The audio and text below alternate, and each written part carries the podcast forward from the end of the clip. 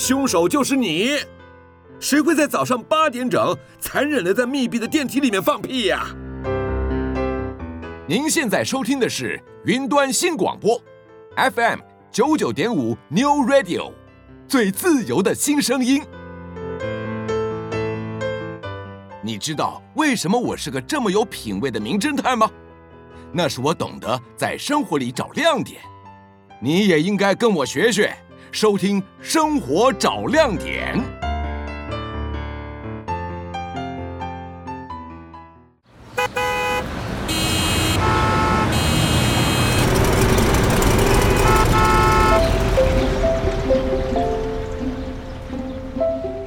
步调慢一点，心境宽一点，跟着妍姐、丁丁，生活找亮点。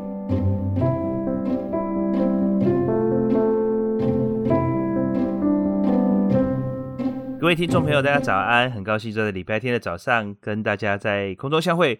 您现在所收听的是 FM 九九点五云端新广播电台最自由的声音。啊、呃，您所收听的节目是《生活找亮点》，我是主持人丁丁，我是主持人严姐，大家好，严姐早，哎，丁丁早，好，严姐，我们上次有聊到了，呃，从旅游到美食到艺术，哈，那你的跳岛之旅 进行到一半，多的艺术，对对对，那你的跳岛之旅进行到一半了，我们再继续聊聊吗？嗯、呃，可以啊，因为去了好几个岛，然后拉个行李。一岛一岛的走着、跳着、骑着脚踏车着，然后呃，再回到了世博，大概就是一个这样一个十几天的旅游，让我产生了非常非常深刻的印象。印象是对濑户内海的美好，对日本人跟濑户内海之间的民族的跟大地产生的关系，有一次很深刻的体验。嗯哼哼哼。嗯，那我们就你知道你知道有个城市叫高松吗？高松，呃，四国的门户，我我知道，但是我一样没有去过。因为高松里面有个香山县哦，香山县就是内部内海的几个这几个岛屿的所在区域。他们其实最有名的是，它其实就是乌龙面就对了。所以那个香川香川香川的香鱼当然很不错，濑户内海的海鲜也不错。可是我讲的素面是真的，他们也包含了所谓被叫做乌龙面线。嗯哼，那个线是城市的线哦，对对对，台中线、台北县的线哦。嗯，所以是一个布满了乌龙面的县市。所以在地有名的就是我们现在台湾常常在日本超市可以看到的赞岐乌龙面，知道吗？嗯嗯，嗯，那你喜欢吃乌龙面吗？我个人还好，我女儿很爱。是哈，那你觉得这个你不喜欢的原因是什么呢？我没有不喜欢啊，我就我只是我只是没有特别喜欢，但我也没有不喜欢啊。嗯嗯嗯，我喜欢乌龙面，就是炒炒乌冬。嗯嗯嗯嗯嗯嗯。对，炒乌冬，因为它呃它的面体可以吸收乌冬很多的汁液汤汁，所以就不会像水煮的乌冬这么清清如也，对不对？嗯嗯嗯。我觉得我我我我喜欢，呃，乌冬是这个只有炒的啦，所以我在我在高中也没有吃很多这个这个东西。我倒是记得在最后一个岛屿是直岛吗？我们在等船的时候，没有到港口的时候，已经时间 delay 了，所以我没有住的地方。但是我的朋友带着 iPad，经由乐天，乐天有分哈。乐天的 APP 有分外国人用跟本国人用的，所以它是 download 本国人的乐天 Travel。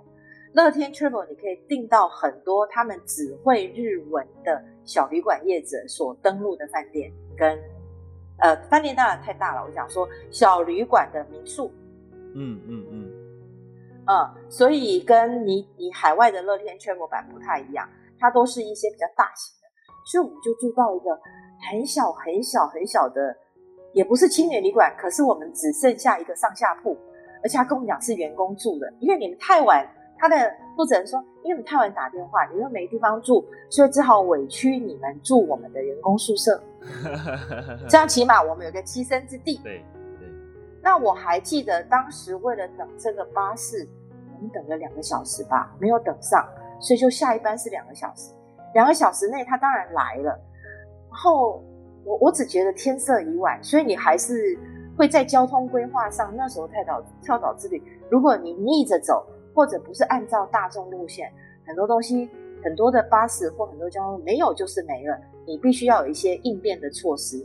这是在自助旅行上比较碰到的，可能以年轻来讲是可以 OK 的。可是以我这个年纪，如果遇到晚上我还拖着我的行李箱在外面流落流浪的时候，那是还蛮悲惨的一件事。是，你有碰过吗？呃，我没有，我我自助旅行的经验蛮多，但是我没有把自己搞到这么这么可怕的境界过。真的哈、哦？对，因为我们我们去我们在美国。这个黄种人，然后在大城市，其实我们其实是蛮注意自己的安全性的。这个，嗯嗯，因为他毕竟如果在日本的话，搞不好我们就会卡龙哎，但是在美国绝对不行，我们一定到到一个新的城市，一定要是白天，而且是在中午以前。那如果临时发生什么变故，才有办法去去紧急的应对。而且在美国，我们去的城市也。一开始也不会去比较乡村的地方了，所以大城市就算这个这个青年旅馆或者是有什么变故，马上再换也来得及。而且我们我我去自助自助旅行的这个时间都已经是有有有智慧手机的年代了，所以嗯，所以很多事情都事先可以安排好，而且都可以确认，所以问题都不大。嗯嗯嗯，了解。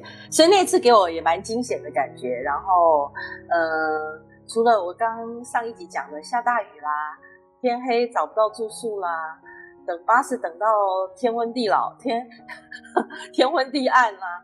然后最后一天，我们还过不了濑户内海大桥，因为巴士也没有赶上。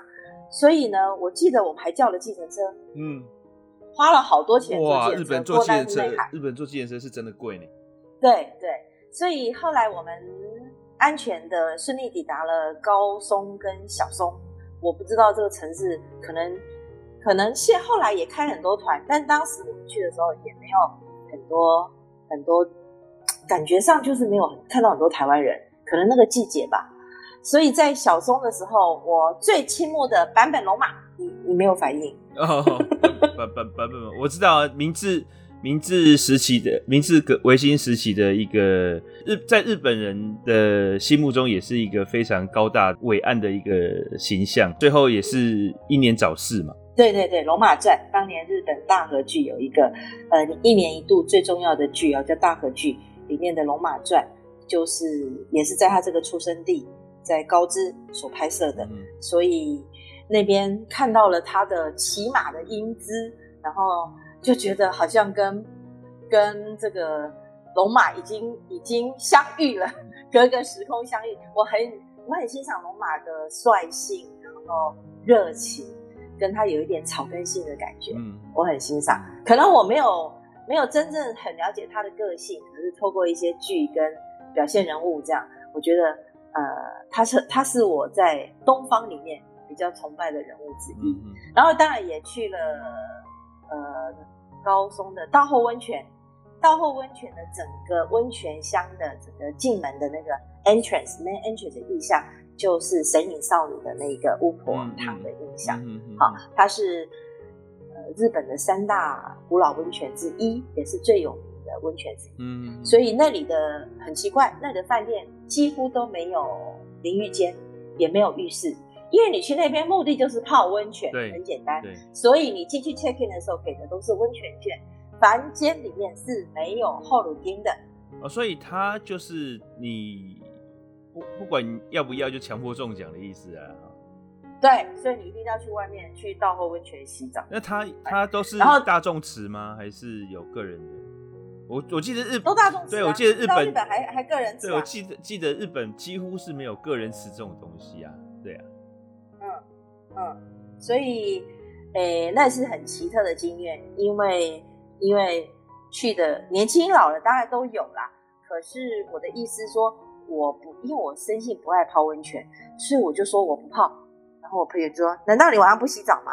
我马上问他说：“我在房间洗就好，房间没有沐浴室。”哇塞，这是我生平第一次碰到的。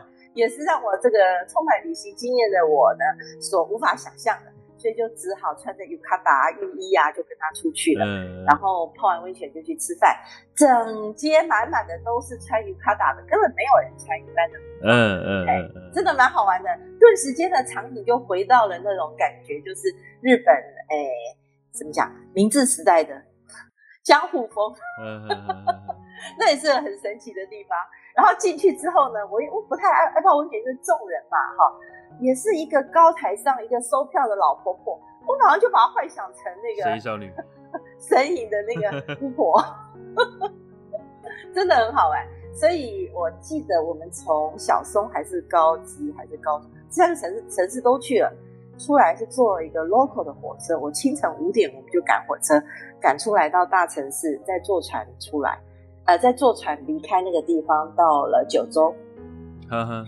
那火车开了三四个钟头，就是这边的区间车一站一站的停，但是很有趣。我拍了一段视频哈，就是呃，那那一班可能太早了，所以都是只有本地人搭乘，稀稀落落的一些上学准备上学的呃高中生这样。呃，教练带着运転手，就是运转手。运転手就是，哎、欸，应该日文讲运転手，中文就是实习生。嗯嗯，在旁边开着火车，告诉他眼到、口到、手到、心到，这样，嗯哼，四个到。所以，呃，日本在训练这种技艺功的时候，技术能力的时候，他们是嘴巴一定要到，手一定要到，眼一定要到。所以你基本上就会一个动作一个口令，一个动作一个口令。我们早期在台湾也是受这样子教育的影响。那你就看到说，那个学生毕恭毕敬的，嗨嗨嗨，然后教练就跟他讲这个动作不行，动作不行，一站一站这样开，每一站的启动到位就是一个完整的训练，每一站的启动再到另外一个站又是一个完整的启动，这样一直 repeat 一直 repeat，那不禁让我想到，因为时间很长嘛，嗯哼，不禁让我想到说，我记得我当时 po 在脸书上是这样写的，你记得当初带你出师的师傅是谁吗？嗯哼，我在一个训练手的这个实习司机、火车司机上、火车驾驶员上，看到了他跟他的师傅师傅之间，也许他经过了这一个训练之后，他就出师了；也许他经过这个训练，他没有出师，他必须再回去严格的锻炼。总之，师傅越严格，徒弟以后越青出于蓝的几率。所以，当我们在职场上有一些发光发热，或奉献自己的时间跟机会的时候，我们都应该回头想想，当初带你出道的人是谁？当初手把手教你这些技术的人是谁？他太严格吗？他太松散吗？其实你今天的表现就显示他当年训练的程度，跟你这个老师是不是够专业？那一个两三个小时的火车车程，让我想好多。我当时第一份工作，第二份工作，包括曾经跟听众朋友分享的，我们的飞安教官这么严格，考我一个就是客人在飞机上的洗手间反锁晕倒的时候怎么办？我记得那时候好多好多场景都出现，包括我第一篇跟你讲过，我写杂志的第一篇封面 story 还是第一篇稿子，我被画个大叉叉，虽然没有丢在地上，但是。对我的人格跟信心也是一个很大的挫败。我写了这么久的新闻稿，为什么我一写第一篇杂志稿，连破题都被人家讲说没做到？我还是降了很多薪水来就近这份工作的。嗯、我认为已经是低就了，在你们眼中，我还是个不会写稿的。所以那种感觉真的很强烈，很多的往事就浮上心头。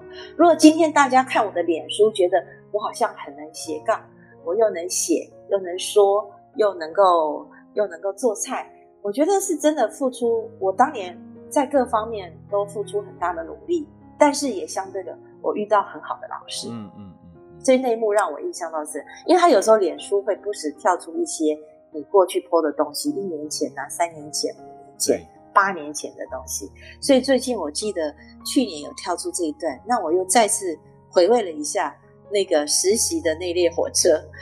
那刚好那时候。前几天不是也发生这个受风火车的事件吗？嗯，泰鲁格号的事件。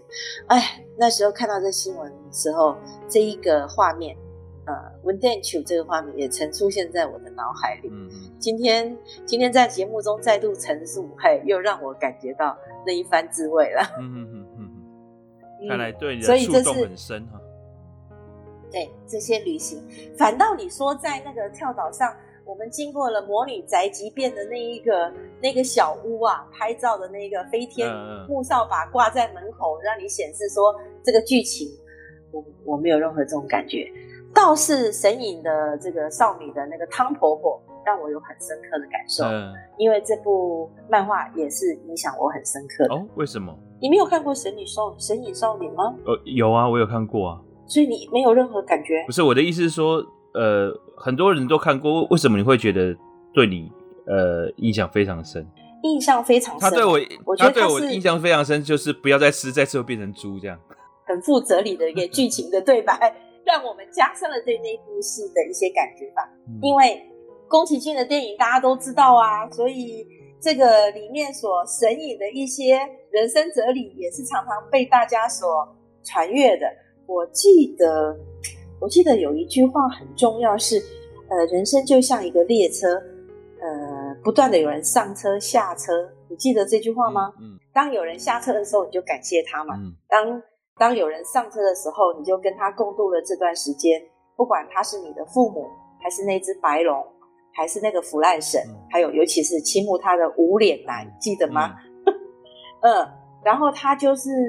整部戏就是一个自我追寻的过程，曾经迷失自己啊，寻为了寻找父母啊，最后又回归到原来的世界，这些牵扯着很多的记忆的东西，可能是因为我对于某种感应特别强烈吧，所以它里面所经历的神灵的世界啊、精灵的世界那些东西，我都觉得哇，好有趣哦。嗯嗯嗯，嗯。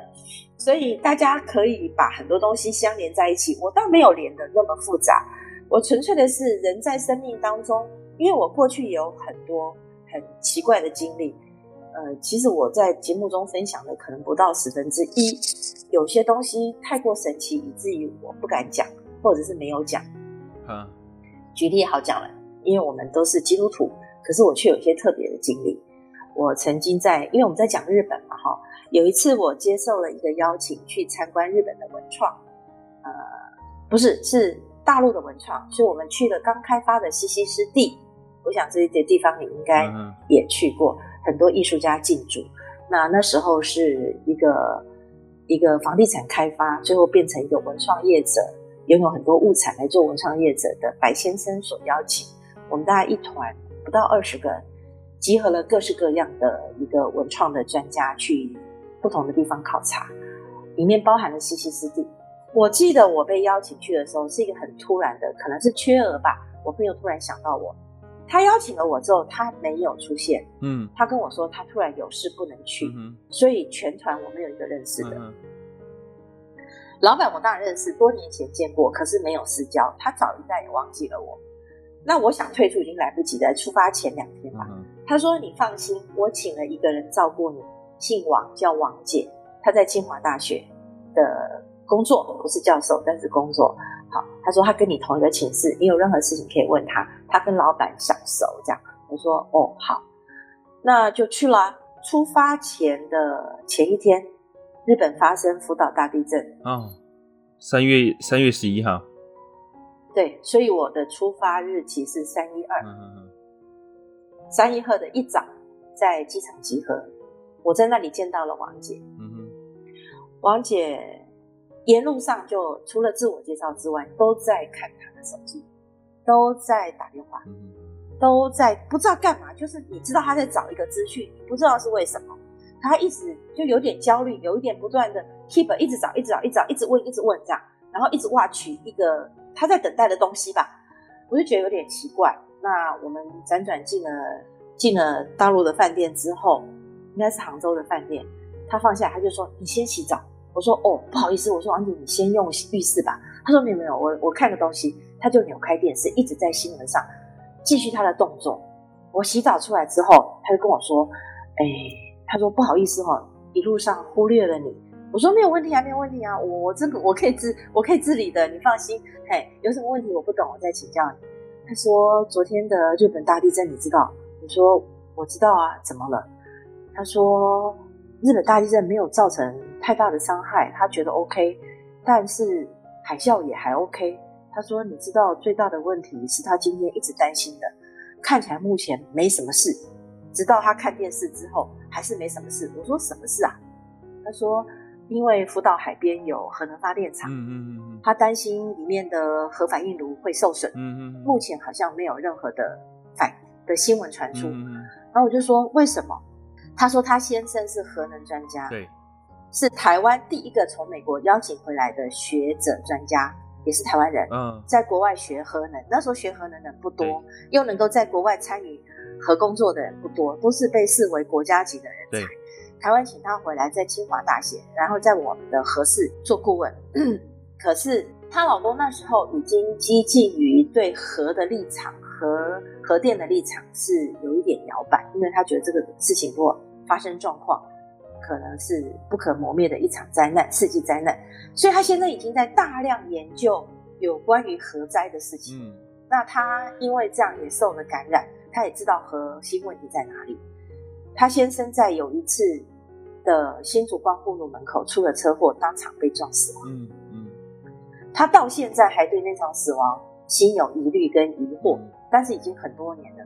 也因为是这样，他被受聘为清华大学，他因为是遗孀嘛，被受为清华，被受聘为清华大学的职员。嗯嗯，让他有一份工作可以继续，嗯，继续他的家庭生活，然后带养大子女、抚养子女这样。嗯，所以他说他最关心的是。核反应炉，对，那个他说，那我去洗澡了，目前应该没什么状况。这样，他就这样讲一句话，突然我的脑筋就出现一个打叉的画面。嗯哼，我就跟他讲说，王姐，我很少跟你讲我有一种能力，但是我现在不知道该怎么跟你讲。我说，可是当你讲这句话，我对这句话有了感应，他答案是否定的，因为我已经很习惯用这样子，因为有出现太多次，所以我已经归纳我自己。对于这种神识上的反应，嗯、就意识上的反应，我就说王姐错了，这个事情是会发生的，而且是很严重，因为在我的脑袋里出现一个打叉。他就这样看着我，啊，你就这样确定会有核反应炉有问题？我说应该是会蛮准的吧，你就等着看，你先去洗澡，这样。我说问题没那么简单，我就简单这样讲一句话。出来之后呢，当天没事，还是晚上新闻就爆发了，他就这样看着我，他说。你你有特异能力啊，特异功能啊？我说我也不知道，有一点吧。他说不可能啊，你是基督徒。我说对啊，困扰我很多年，我是基督徒，可是我有特异能力，这件事情完全是相似的，我不知道怎么办啊。所以这个能力我一直放下没有讲。可是因为你我不认识，你又很担心这个，我看你一路上一直在 follow 这个事情，我就跟你讲没那么简单，而且应该会蛮大的。所以那两那七天的行程。我们一直在不断的被核灾、核反应炉，大家不知道状况所干扰，记得吗？那时候海水温度升高啊，核反应物升高啊，然后流放出来的东西、空气啊，一天一天比一天加重，直到最后一天，我们在厦门要离开前的厦门大学里面的文创研讨会，我记得那一天，因为我身体在接受不正常的讯息，我会有一点发烧反应，嗯，我那几天的下午都是会发一下烧。呃，我认识了一个一个里面的朋友，也是在那边认识的。他觉得很奇怪，他跟我说：“你为什么知道自己会发烧？”说：“如果事情发生，我就是会身体会有一些反应，这样。”我说：“但是一下就好了。”所以当我发烧，我就食欲不振不振嘛，就没去吃饭。那我只认识这两个人，一直跟他们去吃饭，他们就知道我身体有点不舒服。我说：“没关系，过了就好了。”下午的时间，嗯，好，那一天我就发烧比较严重，所以研讨会我没参加。我就说我我出去晃一晃，中午再进来这样。我在那个厦门大学的人工湖旁边，好多个、好几个在海边的，每个都在打电话。我就听到他们讲说：“哎，去给我领钱，把所有的盐巴买回来，酱油全部买回来。”我听好几个在讲。然后等到中午吃饭的时候，我经理跟他讲说：“今天发生什么事吗？”我刚因为我有点不舒服，讲得很慢。我今天发生什么事吗？我刚刚在湖边听到好多人。在说买盐巴、买酱油，嗯，他们就说，因为今天中国大陆刚刚才出现一个新闻啊，说要抗核灾、核空气那些辐射，就要吃含碘的东西啊。这样，我说是哦，刚看新闻出来哦。那所以我刚我就在一个男生旁边，中年男生可能跟他的秘书讲说，没关系，你就再去领钱，还是他老婆讲，你再去领钱，请公司的同事每人分钱，分一部分钱去所有超市把盐巴跟酱油全部给我买光买回来。我就听到这样，嗯、我说是哦，哦，好呗，那就吃饭啦。吃饭之后我就说我还是不太爱逃费，我就继续去逛，逛逛逛逛到一个一个比较黑暗的地方，一看看他们的福利社，福利社里面呢不是大家去购买的，而是准备一些原就是班级制服啊、运动服啊，然后卖一些校徽啊、校章、笔记本，都印有厦门大学的东西，嗯、灯光不是很 OK。然后呢，我就这样。晃一圈准备出来，我看到远远的地方有一瓶一瓶一瓶的东西，是蓝色跟绿色的封面夹杂在那里，那个颜色就吸引我，因为我有感应的。第二天晚上，我做了一个梦，那我也知道我的梦境什么时候是有用的，什么时候是没用的。然后我们先我们先休息一下，再看看这个蓝色 绿色瓶子是什么。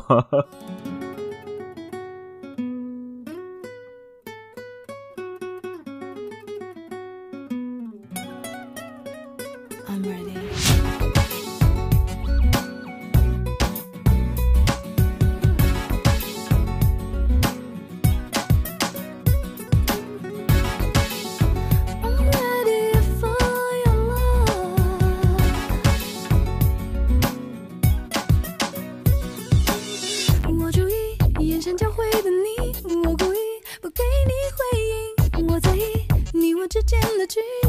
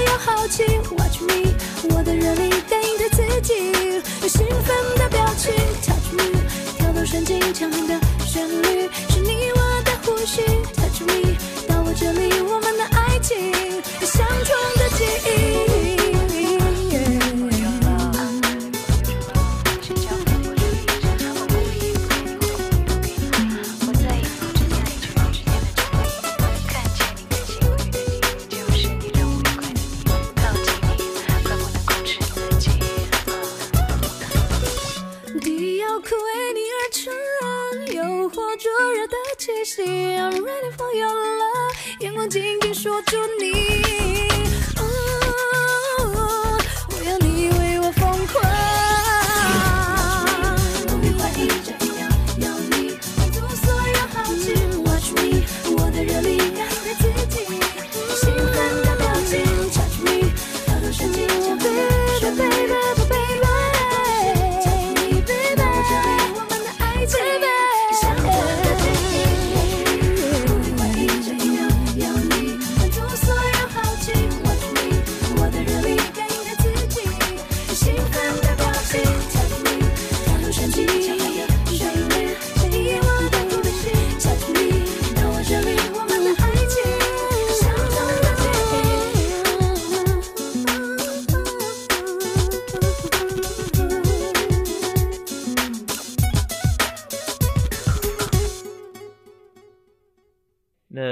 妍姐，你我们刚刚有讲到，呃，这个你远远看到这样子一个图像。嗯，其实我准备要离开了，我看到前面的颜色，我有一点讶异，但是我也知道了这个 hint，在我的梦境当中出现时时常出现一些元素，这些元素，所以我常常喜欢在我的梦境里面自己找答案。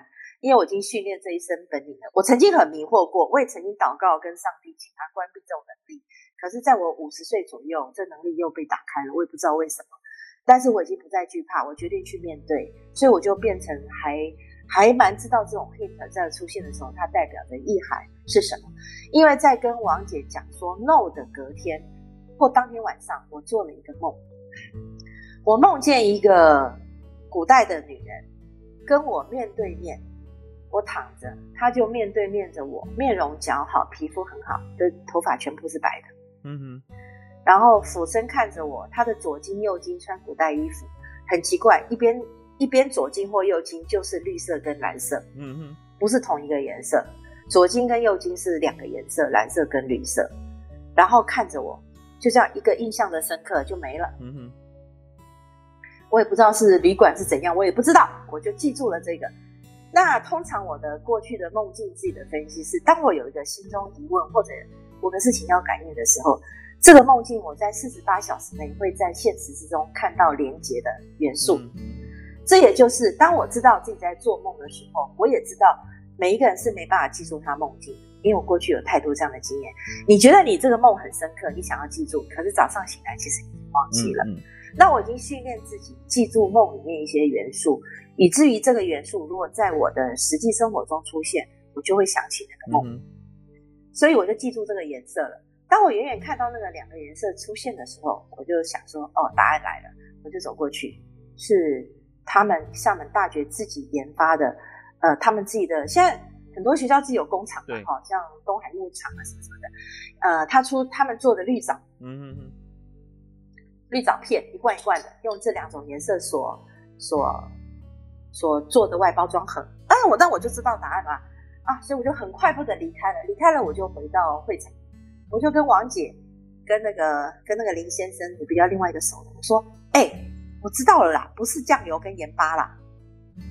因为中午不是我是说，我听到你在讲盐巴跟酱油嘛，加上的盐巴、酱油全部买啊、点啊什么什么，他们的新闻不是爆爆出来吗？嗯、我说我知道，我知道，不是酱油跟盐巴这样，他们说什么？我说是绿藻片。”然后旁边就有人说什么绿藻片，说就是抗核灾那个辐射，应该是绿藻片。他们就每个人在笑说，你怎么突然蹦出个绿藻片？说反正就是绿藻片就对。你问我为什么，我不知道。这样，那当天我们就坐坐坐那个车子，就坐飞机要回来了。我在厦门就打了一个电话，我唯一的一通打回台湾的电话，我问我台北的邻居，因为他们家是供货给迪化街卖榨菜的。地球冬菜那个冬菜跟榨菜就是他们家做的，嗯、我就说，哎、欸，迪化街一定很熟哦。他说对，我说我回去我们马上去买绿藻片。这样 他就说为什么要买绿藻片？我说那个现在这几天新闻是不是有讲到那个核反应炉，然后呢海水污染、空气污染会飘过来什么，还有食物的。他说对，我说吃绿藻片可以抗，可以抗这个。那因为他们都很了解我，他我只要讲句说，反正就是这样，哎，我感应到这样。他们都会信哦，因为都是我一群好朋友。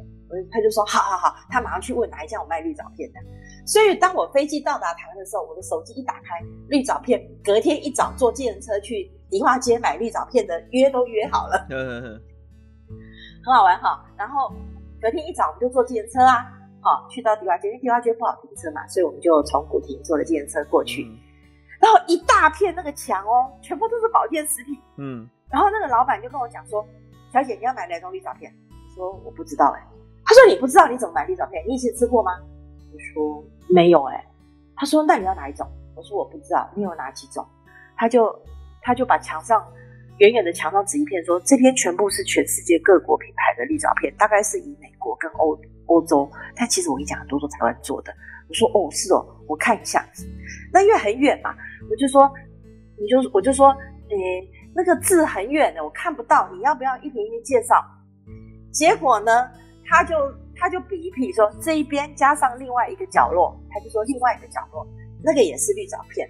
我一看我说哦，那不用解说了，我就要上面那一个。他说为什么？我说没有，我在找颜色，那就是蓝色跟绿色啊，就我看到的蓝色跟绿色，它的瓶子就是，但不是厦门的哦，是它旁它的外观也是用蓝色跟绿色的元素所组合的外盒设计。嗯、我说不用看了，不要，就那个这样。他就说那是最贵的，所以我放在旁边。其实这些都是很普，就是一般价格，你不买这个。我说没有，我就要那个这样。他说那你要帮我把成分什么高？我说不用，对的。我说我两瓶，那每个人看到我说那排，每个人都买两瓶这样，所以那天销了二十几瓶。有人买更多这样，他就说那个老板娘突然说，你为什么突然在买这个绿藻片？然后我那个朋友就跟他说，我朋友有特异功能，要防那个三一一核灾，这个是这个有效。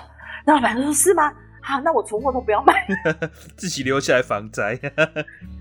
好，那我要讲的是这件事情，大概一个多月后，还是两个多月，两三个月后，甚至半年，我在。文建会旁边有个天河超市，专门卖安全食品。嗯嗯嗯，我还记得我看到他卖的绿藻片上面用一个用一个塑胶片，然后印刷上面就促销的或说明的 stick，stick、嗯、stick，一个腰一个一个很大的 stick 在上面，哎，后来加上去的。说明说明牌，哎，后来加上去的一个说明牌，抗三一一日本辐射最有效的研究 结果。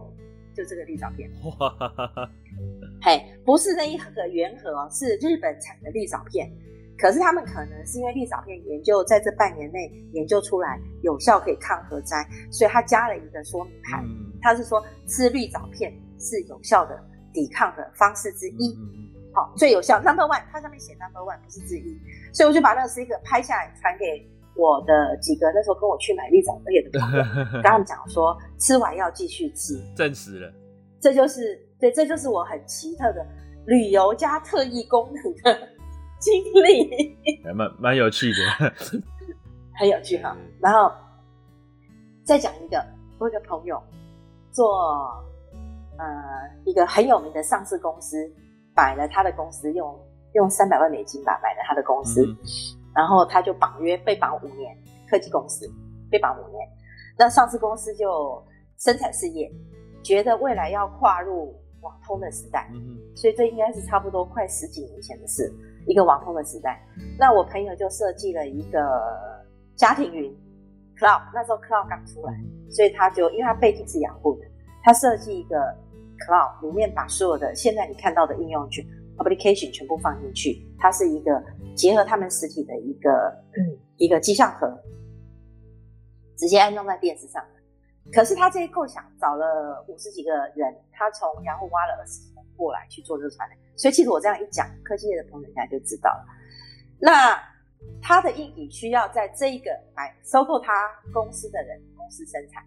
可是他过去这个他过去被绑五五年的约，过去这个公司全部都是老的干部，他们所有做的都是 hardware。他们没有做过 software，嗯，所以这个 hardware 的生产时间要排到他生产这个东西排很久。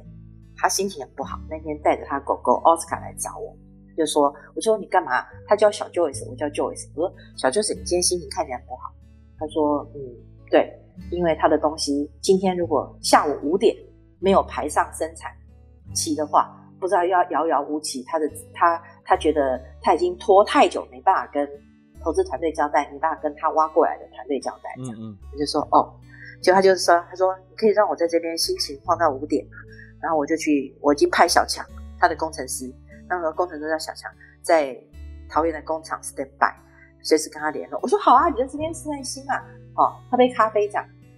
五点快到了，小强说还没排上线，他心情更差。嗯哼，六点还没排上线，我说哎，我要走了，下班了，六点了没？我今天有事，这样，他就只好。很心情不好的离开了，离开我也不知道发生什么事。到了晚上深夜一两点吧，我做了个梦，梦醒来之后，我把元素记住了，我也知道是什么意思，我就发了个讯息给他，我说小 Joyce，恭喜哦，排上了哦，这样，哎，然后清晨五点我就接到他电话，他说你深夜一两点发给我那个是什么意思？我说没有啊，你昨天应该就排上了，虽然七点你那时候续集给我还没排上，可是后来排上了。哦，你说七五五点没排上就七点，七点没排上就就就就就完了啊，就这一期这一个生产期就没办法排上啊。可是我后来做个梦，你排上啦。他说对啊，是啊，所以我很高兴啊。可是你怎么知道的？做了个梦吧。那他大概因为我们以前沟通过这个，所以他就说，你做了什么梦？我说我就梦见一个会议室啊，啊你我在等你开会啊，然后门一打开，你就很高兴的进来要跟我一起开会。可是我们根本没有共同事情啊，就是一个梦啊。所以，但是你后面进来一个天使，然后你很高兴啊，所以这个就表示你的难关解决了。他说啊。你梦见我后面还有个天使？我说对啊，而且是外国人。他说你知不知道前几天是天使节，我才迎接了我的天使。我说我怎么知道？我不知道啊。他说真的哦？那你还记得他的面貌吗？我说记得啊。他说你现在马上坐计程车过来，我出钱。我说干嘛呀？他说你过来，你过来，过来，过来。我就去他家了。他就他一进门他就跟我说，他就几个天使牌，我不知道你知道天使牌，我也不懂。他的天使牌盖着。他就一张一张四张吧，打开。他说：“呃，四张还六张？”他说：“上面有没有你？上面有没有？”他用考我的，上面有没有你昨天梦到的天使？我说有啊。他说谁？我就比其中那个。他说我迎接的就是他耶。哦，好吧，那你信我是不信？但是你后面真的跟个天使啊。我要讲的是说，所以其实很多的梦境我是可以归纳出，当我在产生疑问的时候，或者想什么什么不其然，我需要让我知道的东西。我都会用梦境在睡前告诉我自己，或者我已经心里白天有所思了，我晚上就会梦到。那你这就是我五十岁后不再害怕的事。那你如果有梦到号码的话，务必要跟我讲。我跟你讲，这就是玄机了。好多人跟我讲过这事，就是梦不到号码。再来就是我发现，对我本身的事情，我不会梦到。嗯哼哼。我觉得这就是可能，因为你也不能说算命的人或会看命相的人都是假的。嗯嗯。好。不管他背后的灵，或者他背后的理念是什么，他的训练是什么，其实我认为都有一些蛛丝马迹或大数据统计在那边。嗯、那很奇怪的是，我这样的能力是没有办法办法在我自身中反映出来的，所以也没办法讲说，不管是号码或亲人或自己遇到的时运不济，或这个案子该不该做，该不该投资，完全没有办法在我身上显现。也就是说，利己之事不会发生，没办法，但是利他之事全部都是哦，没办法去处理涉及事务啊。对，所以上帝也是很奇妙。我以前没办法把这个事情、这个能力跟我的信仰做结合，太年轻了，以至于在我年轻台中女中，我也是发生一两次这个事。刚好我的国文老师是一个牧师娘师母，我告诉她之后，她有带我做一个关闭这个能力的祷告。从那时候我就不会有类似这样的事情发生，但是五十岁五十岁之后，我也没有做开放式祷告，没做什么事，他就回来了。嗯、那我其实也蛮，我也蛮庆幸自己还有这样的能力或者是感应。我自己感受的是磁场，我自己的解释，因为当大地发生变动或一件事情发生变动，分子跟分子之间一定有一种气场是存在的。这气场一般人可能感应不出来。我举个例子，有大学之后还是发生，但是为什么很少？我举个例子，我有一次，因为我大学的时，呃，大学的时候，我大四是住在民生东路东化北路的呃美国银行旁边。后来就是陈水扁住在那儿嘛，哈，陈水扁后来他住在那，那时候只是他还没有，他还没有有名这样。那那天我们去旁边一家快炒店吃炒海鲜面，它是半开放式的，里面有几个位置，然后那时候放着电视。下班时间晚餐，很多人在吃面，我很喜欢吃他们家炒面啊，就像炒不动一样。然后看着看着，边看新闻之后，突然画面就变成雪花似的，雪花似的就暗下来，然后出现雪花一片。然后我就吃着说：“哇，蒋经国死了！”啊，你就我就说了五个字，我只说了五个字，而且很大声，因为电视突然啪就不见嘛。那我当然不会很小声说啊，因为我不知道是真的假。我就突然就好像神来一笔，跟他啪一下，我讲一句说。蒋经国死了，所以旁边的人全部都听到。然后呢，大概等到不到一分钟，彩色电视就变黑白了，就一个主播坐在那，应该是全国联播吧？啊，反正那个强权时代都讲好的。然后你就发觉主播就变成黑白的，然后上面披个戴个黑纱，就写就讲说，呃，蒋经国总统已打手手呃去世了这样。然后所有人就这样看着我，不知道他们觉得我是特异功能还是我是特务，我不知道。我就赶快跟我旁边吃饭的室友说：“哎、欸，走吧，走吧，打包回去吃这样子。” 所以其实这个都发生过。那么你说怎么发生的？我也不知道。那时候我会害怕，我现在不会了。嗯嗯嗯，很好玩哈。对，这是超强，这应该是超强直觉了哈。对，应该是直觉。我认为是，我认为是那个小林村灭村前，我也有这种感觉，但是我真的不知道会发生什么事。呃，前小林村灭村前的一两天吧，两连续两三次，可能三天前，中午很热很热的时间，那时候台风季，中午在台北吃饭。出来，我跟我同事出来，然后呢，他们会撑着阳伞，啊，我不撑阳伞，我就让太阳自然晒。可是呢，他们撑着阳伞，我就说我我打伞，因为我比较高，我说伞我来打这样。然后我就说奇怪了，今天热到现在热到，怎么会热到地上都冒白烟呢？那我我们同学说白烟没有啊，这个不是，这巷巷子面又不是是水泥地，又不是柏油路。我说柏油路也没这种白烟呐、啊，柏油路是热气呀。他说。是让鸡蛋煎熟的热气。我说为什么地上全部都白烟？你看那边，我就一直比都是白烟，一直冒，一直冒，跟温泉的白烟一样。他们说没有啊，在哪里？我说没有看到吗？好，我就没讲话，我就警觉到。第二天，我就直接问说：哎，地上都是白烟，你们都没看到吗？没有啊。我就跟我同事说，最近天气要变了，应该会有天灾。至于在哪里，什么事我不知道。大概讲完，隔天就隔天或隔两天就小林村了。啊、嗯，所以你说要我进一步的运用，我也不会用。嗯，也很难，很很很好玩，这个也很难，对，很好玩。嗯，所以前几天上合欢山赏花，若你看到我的 FB 上合欢山赏赏花，下来的时候有一点会车，所以停在旁边。那我也是有一点心理触动，不祥的感觉。我就说，因为我我对这种天灾最容易最容易感觉到，我就在车上讲了一句说。这些石头呢，这些碎石都处在平衡状态。万一一个地震一摇，那些石头下来，刚好车子经过怎么办呢？会扎到人呢？他们都处在一种恐怖平衡状态。因为车上有其他人，我不敢讲，因为我有不祥的感觉。所以前两前两天不是地震吗？受风还是哪里？地下十五公里，一地震我马上跑到大大两下，因为我很怕是大的地震，所以一直摇一直摇，我一直发手讯说。我在家里，我再大两下，我一直跟我的朋友们这样讲，因为我怕接下来有更大的，所以还好没什么事，所以我也没办法预测会发生什么，大小我也不知道。可是就是对这种，我认为空气中水分子跟磁场的改变，我可能在我的细胞上或什么有一种特殊的感觉，我会感应到，呃，大气的压力啦，空气中的异异常的现象，我就很敏感，所以我也无力讲说。我也我也没有要去表示说这是什么怪力乱神，可是我试着用很科学的方式去感应说，嗯，我们人世间所有东西都是 vibration 正频频率，嗯，嗯，所以我都用 vibration 去解释。所以你讲到说为什么我对神隐少女特别有感觉，是因为我有这样的一个漫长的背景，从小时候就有，到长大，所以我对这个少女有这种能力或者误入这种能力。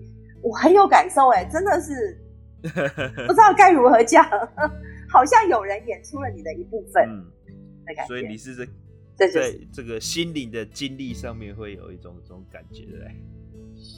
对，过去年轻的我没办法用宗教来解释，可是我又很怕这是宗教上面的一种误区，嗯嗯，一种盲区，我很怕踏入。可是现在这个年龄，我觉得。看山是山，看山不算是山，再看山是山。我已经用很平和的心境，我碰到的任何的宗教大师，其他的宗教大师有超能力的，我都问过这个问题。嗯、我真的不耻去不耻去揭开我自己这些很内在的东西去问，我都问过了，没有人可以给你答案啊！真的、啊，这么多大师没有给你答案的，或者很有见解、有智慧的，没有人可以给我答。案。啊是啊、哦，因为它属于很。很 private 的部分，我也没有准确到知道何时发生什么事啊，嗯、我也没有办法能力预知啊，而且也不是每次都灵或都什么啊，就像那一次我经过合欢山，我就是突然有一种感觉，地震的感觉，只是它发生了，也发生了，但是不大，嗯嗯、但是我看到地上冒白烟，我也不知道会造成这么大的灾难。嗯嗯嗯，这个这好像有没有有有有有有有有有一个特异功能的的老师，不是说他只要。发生耳鸣就会地震吗？而且、嗯嗯、而且还蛮准的，有没有？这个可能嗯也是类似的这样子。我只我只知道我曾经有一个很，不曾经，我有一个很好的朋友，他本身也是李世成，台大李世成教授校长。哦，他他就是特异功能对对对，他他很厉害他，不是做那个盲盲盲测吗？就是做那个拍口袋里面的字嘛，对对对对对对对，口袋里面的字嘛，嘿，所以我我朋友是他小组的人，哦，所以他是有特异功能的，嗯，就是我讲到就是那个那个四十几岁中风自己救自己的。我不知道我在节目中应该讲过，他曾经是星光医院的发言人，嗯、所以讲出来大家也都知道他是谁，所以这都是有证可考的，我不是在胡胡乱胡乱讲的。这个这个这个朋友，因为他非常特殊的体质，我跟他肉碰肉会相会触电，嗯，就说你我跟他有时候不是 all the time，我跟他有时候碰到的时候，你会听到刺一声，我两个皮肤，所以刚好一个。就静电，所以刚好你们两个一个是正极，一个是负极，这样子就接通了这样，还是相似？我不知道，我对电流没有什么理解，但是我知道，呃，九二一大地震的时候，他去他的好朋友，他辅大的日文系的，他去他的好朋友在家里，在大理，台中的大理住过两个晚上，那是这九二一发生的前几个晚上。他就跟他的同学，因为他神经很敏感啊，所以换地方也不会睡很好，所以大家也不以为意。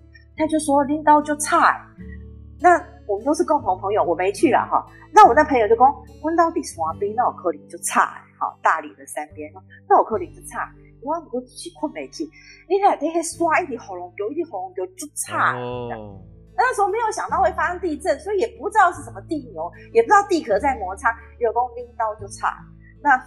主人就觉得说，那我可能到底刷来来，对下面下面聪明鸟叫都嘛无，那我可能就差，你是叫青蛙差个困没去哦，你看呼吸，它刷来对喉咙喉咙就就差。嗯嗯嗯。所以你说，对于动物，它是不是知道地壳有在摩擦？知道的。嗯嗯嗯。对于一些他可能他的听觉细胞或他身上的磁场。每个人都是上帝所造不一样的独特生物，他是不是有东西比人家灵敏百分之五十或三十，他就可以听到。嗯、也许只是我们没有科学证据去研究这回事。嗯嗯、所以当三一后，呃，九二一地震之后，还有个三幺幺地震，不是三一，呃，台湾后来有个三一三，是不是？还日本是三一三，我们是三幺幺，你记得吗？欸、第二次大地震。呃，你你讲的是九台湾的台湾的九二一之后。还有一次很大的，呃，三三三一三吗？还是什么？你说台南的那一次吗？应该是台湾很大的。嗯，好，我要讲的也是一个现象，就是因为他是星光的发言人嘛，星光医院，所以呢，有时候中午他的他待过企划室什么的，他就去散步，他的员工会陪他去。那时候他还人都还 OK 的，只是去散步，还河边，星光旁星光旁边有个溪嘛，哈，河边星光医院那边。他跟他的他跟他同事说：“哇，今天怎么满天都是乌鸦？嗯，跟我看到地上白烟是一样。”他说：“哇，今天怎么只是满天都乌鸦飞来飞去？”他同事说：“主任，哪里有乌鸦？”他说：“你没看到吗？满天都是乌鸦。”所以他他也是突然间看到就对了。他没有看到地震，他看到满天都是乌鸦，呃、他就知道有天灾了。所以我的意思是说，有些人他有独特的感应方式，他可能也不知道是什么。可是他的确可以感应到。那我讲的是，我觉得这是万物间的变动，动物会比我们先知道。嗯、我的感觉是这样。所以怎么讲？这种感觉你印证在自己身上是无效的。可是你要把它变成科学化也不可能。所以你只能最后我告诉我自己，生命中任何的能力其实都是一种 gift，都是一个上天老天爷给你的天赋。你很会做菜，然后呢，你。你很爱热爱公益，或者你非常会赚钱，或者你非常非常会陪伴安慰别人，我觉得都跟我刚刚讲的现象都是同一件事情，只是有形跟无形，都是种上天给你的 gift。那你好好去发挥 gift，不管它在你身上，你能不能自我受益，我相信这 gift 都能够让他人受益。这就是我后来对自己这样不可解的一种能力的自我解释、自我安慰。好，那我们今天时间又很快的就过了哈。常常。没想到这样讲几个人生生命中的故事就过了。对对对，节目会不会让人家觉得我们快变成算命灵？不不，我觉得我们可能会变成这个 YouTube 有一个叫做那个老高与小莫，有没有？就是专门在讲这些奇谈式的。真的吗？我待会就来看。其实我们是从旅行跟神隐少女所延伸的一个自我心路历程。哦、我是要告诉听众朋友是，呃，不管你的能力是什么，当它高于其他。平均值的时候，除了自我探索，哪一天你觉得探索不了答案，也没有人可以告诉你，你就把自己内化，内化成你的一部分。我也很少跟人家张扬这个事，所以我就觉得说，今天有机会跟听众朋友分享，我也没有办法预测任何事情。可是，在我的生命历程，我走过了这一段，也许以后也不会有，也许以后会再有，我不知道。可是，我很欣然的接受我自我的本相，我以前是没办法接受的。所以跟听众朋友分享自我剖析的这一段，也跟丁丁分享。好，谢谢妍姐。那我们时间差不多了，就我们下个礼拜再继续聊一聊。